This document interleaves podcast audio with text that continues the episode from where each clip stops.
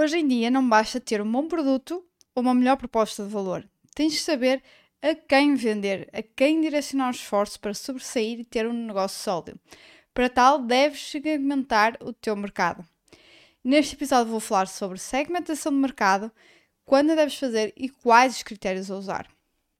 Olá, business lovers! Meu nome é Andrea Rocha, sou business coach e especialista em gestão e administração de negócios, e este é o Business After Hours.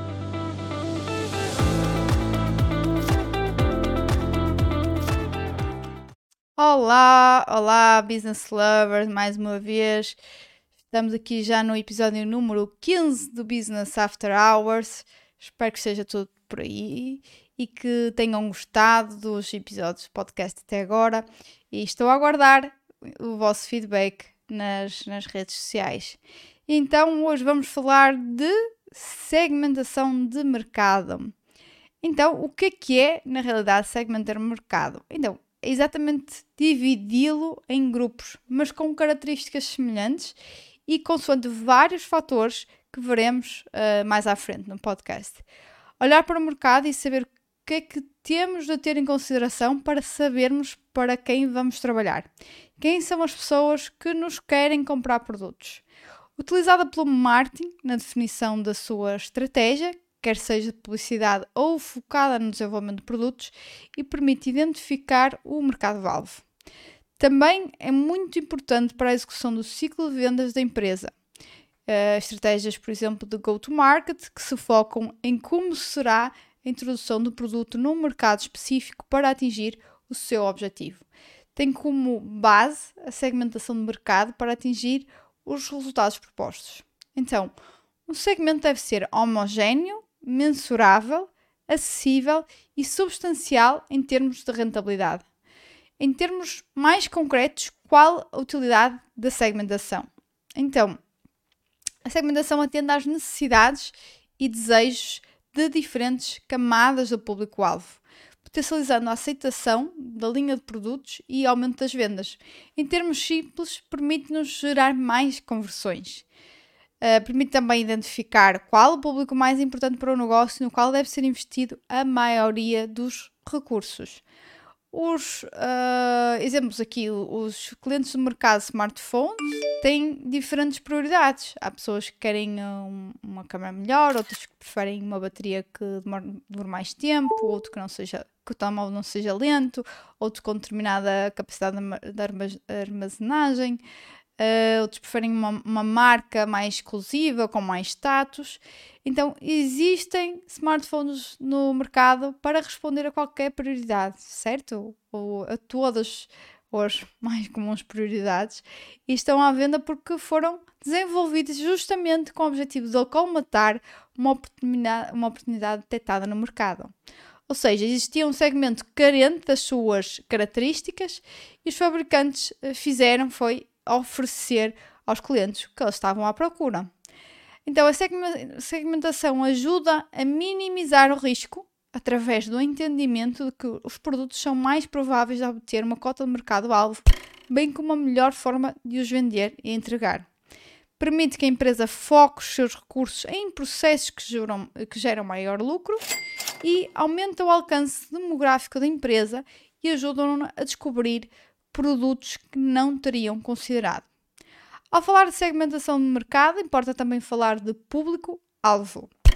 A segmentação de mercado que a empresa pretende atingir.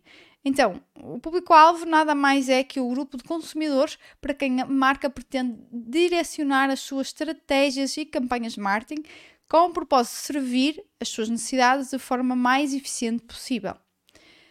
Então, quando devemos elaborar uma estratégia de segmentação do mercado? Uh, eu vou colocar aqui três exemplos: desenvolvimento de um novo produto, reposicionamento da marca e ter um serviço, quando queremos ter um serviço excepcional. Então, no caso do desenvolvimento de um novo produto, devemos saber o que é que o cliente procura num determinado produto ou serviço para que o seu produto uh, uh, possa, para que o nosso produto possa oferecer como no exemplo anterior do smartphone, aquilo que a pessoa está à procura.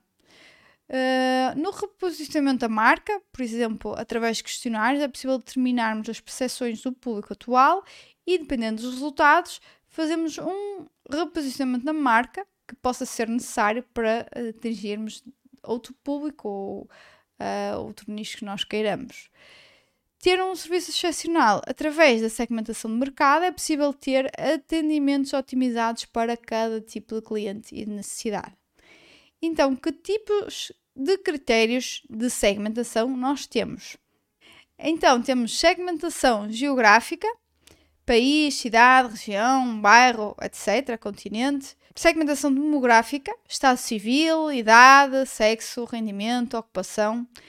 Segmentação psicográfica, classe social, lifestyle, personalidade. Um, quando, por exemplo, quando queres trabalhar com pessoas que são fãs de um determinado estilo de vida, quando vão a determinados lugares, consomem determinado tipo de produtos ou serviços muito característicos. E também segmentação comportamental, gostos pessoais, interesses, uh, querer trabalhar para pessoas que se interessam por determinada área em específico. E através de cada tipo de segmentação obtemos um grupo geral de clientes. Ao combinarmos vários tipos, obtemos diferentes nichos de mercado. Por exemplo, residentes no Porto, dos 25 aos 35 anos, solteiros, participam em eventos de marketing e são interessados por gestão. Ok? Então, o que é que nós devemos ter em consideração para segmentar o nosso público? Diferenciação. Os segmentos identificados devem ter reações diferentes às ações de marketing. Se diferencia o meu público, tenho de trabalhar de forma diferente para cada segmento assegurarmos que existe diferenciação na maneira como abordamos o marketing do nosso produto. Acessibilidade. Os segmentos identificados devem ser facilmente acessíveis através dos canais disponíveis. Se tem determinado produto que quer vender através da internet, os segmentos que identifico devem ter acesso à internet. Se o segmento não tem acesso, é logicamente impossível vender.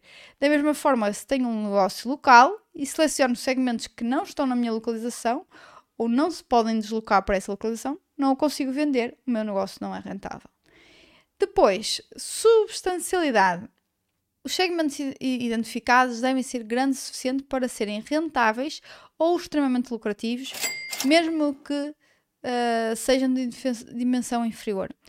Ou tenho poucos clientes, mas o meu negócio é muito rentável e estes clientes uh, serão recorrentes, ou preciso de um segmento muito amplo para que o meu produto seja rentável temos sempre de saber uh, se o nosso nicho tem capacidade financeira, se vai comprar repetidamente ou se devemos procurar um mercado maior para que o produto faça sentido.